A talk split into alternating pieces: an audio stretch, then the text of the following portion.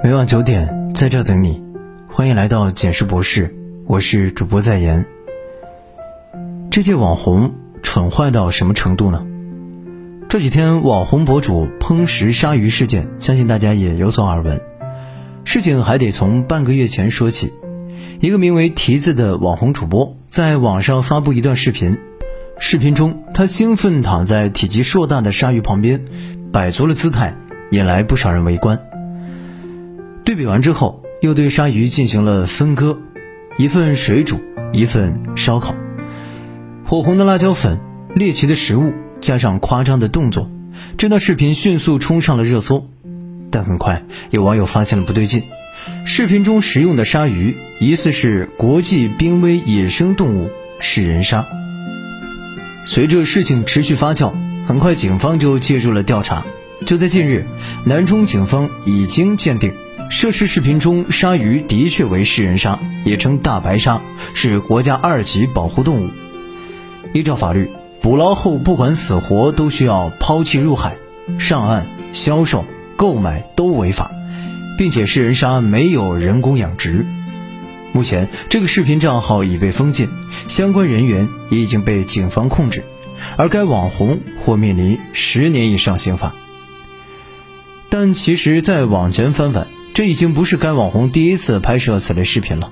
三十斤金色娃娃鱼，据说全国仅有几条，说吃就吃。当着鸵鸟的面把蛋抢走摔碎了，下一秒又让它变成肉块。还有孔雀、鳄鱼等等，什么食物越猎奇，它就越吃什么。整个画面让人极度心里不适。看视频真的让人心里不适，跟个野兽一样凶残。跟一个野人一样，还没进化完，真吓人。穿着 J.K. 夹着嗓子卖着萌，却吃出了丧尸啃食的画面，也真的不得不让人感叹：人为了流量，能没有下限到什么程度？把腾腾杀气当人间烟火气，不惜以身试法。也难怪有人说，这届网红的愚蠢，在流量面前无处遁形。但总有人，一次又一次。刷新了大家对无下限炒作的认知。在这个流量至上的年代，一个个网红主播依靠流量而生存，拥有流量就意味着拥有金钱，一夜暴富也就不是梦了。于是，越来越多的人为了金钱和流量，可谓是千方百计，无所不用其极，各种恶臭的现象层出不穷。杭州许国立杀妻碎尸案发生后，有人为了博眼球。半夜在小区闲晃，试图直播凶宅过夜，有直播炫富、奢靡享乐的，还有自导自演街头原配暴打小三的情节，最后签约演艺机构的，甚至在无法从其他人那里获利之后，开始摒弃道德，在违法的边缘疯狂试探。疫情期间，一个百万网红冒充医学院的学生，偷偷溜进了解剖室进行摆拍。女主播擅自进入小学教室，穿着性感，要求学生配合拍摄，种种行为，哗众取宠又毫无下限。课堂是老师的舞台，却能被不伦不类的人占据；解剖室是无比庄严的地方，更不是搔首弄姿的秀场。这些视频一经曝光，也引来无数网友怒骂：“想红想疯了，真是要流量不要底线。”或许在他们眼中，只是拍几张照片、几段视频而已，没什么大不了的。殊不知，看似简单的行为，却已在违法的边缘尚不自知。但尽管如此，网友的批判对他们来说似乎根本不值一提。引发争议，才能带来更多流量和关注，最后演变成如迎富山一般，闻流量而动，各种低俗炒作的视频源源不断的出现。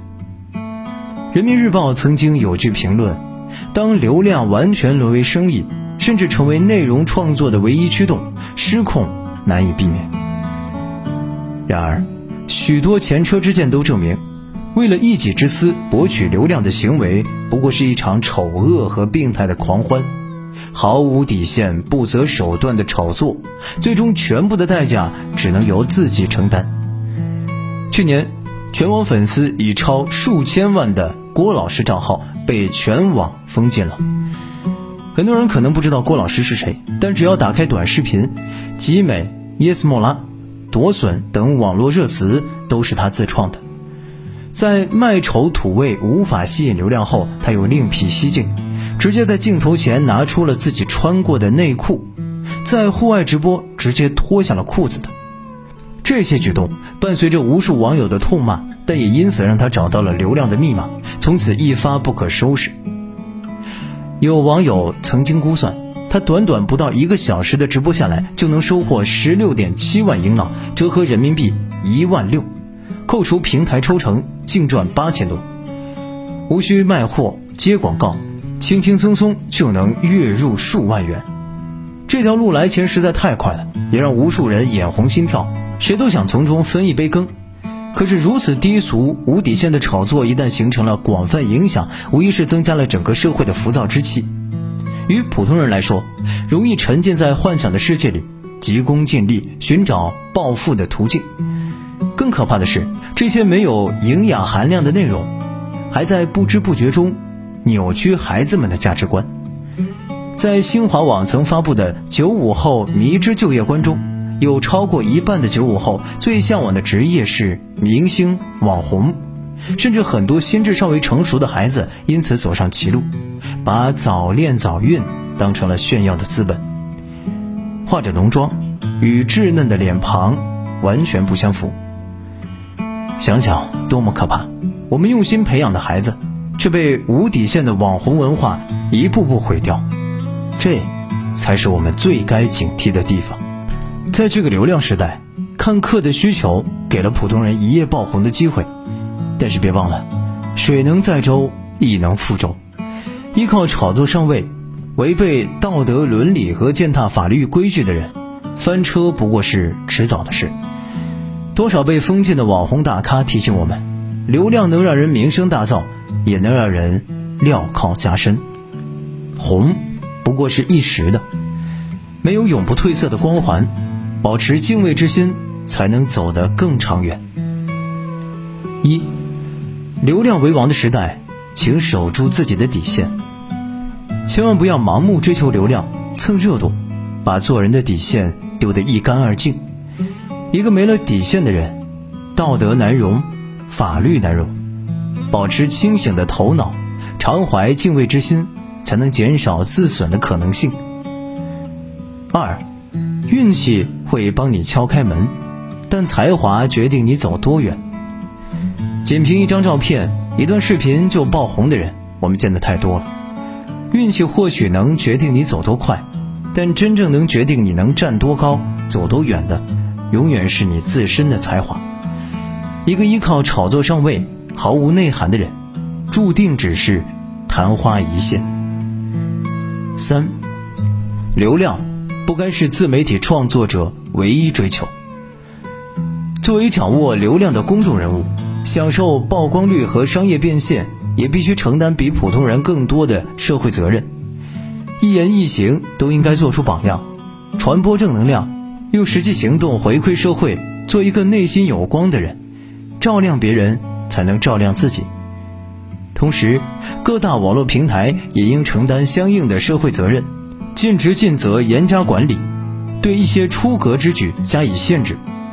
最后，我想提醒所有看到此文的朋友，这是一个信息泛滥的浮躁时代，我们都要擦亮双眼，多一些冷静和思考，拒绝低俗视频直播，不关注不打赏，从根本上断了网红们炒作的后路，汇聚向上向善力量，一起净化网络环境。也请点亮再看。加转发，让我们的下一代在正能量的环境下成长。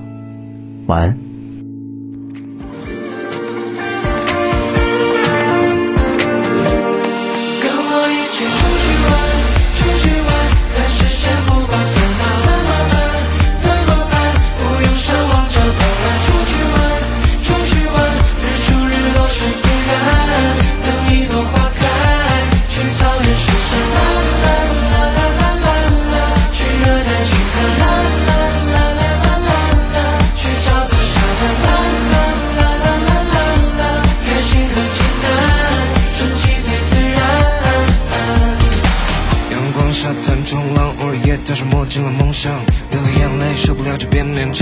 强，我搞不了呀，到冒险王。打勾呼吸透气给你讲个小秘密，累了给你整首 Big Me，有理由叹气。哦耶不管白天和黑夜，拍照从来不毕业，不管是什么季节，手机不刷小软件？没有怀疑猜忌，开心最重要，Shake it，就暂停手里玩游戏，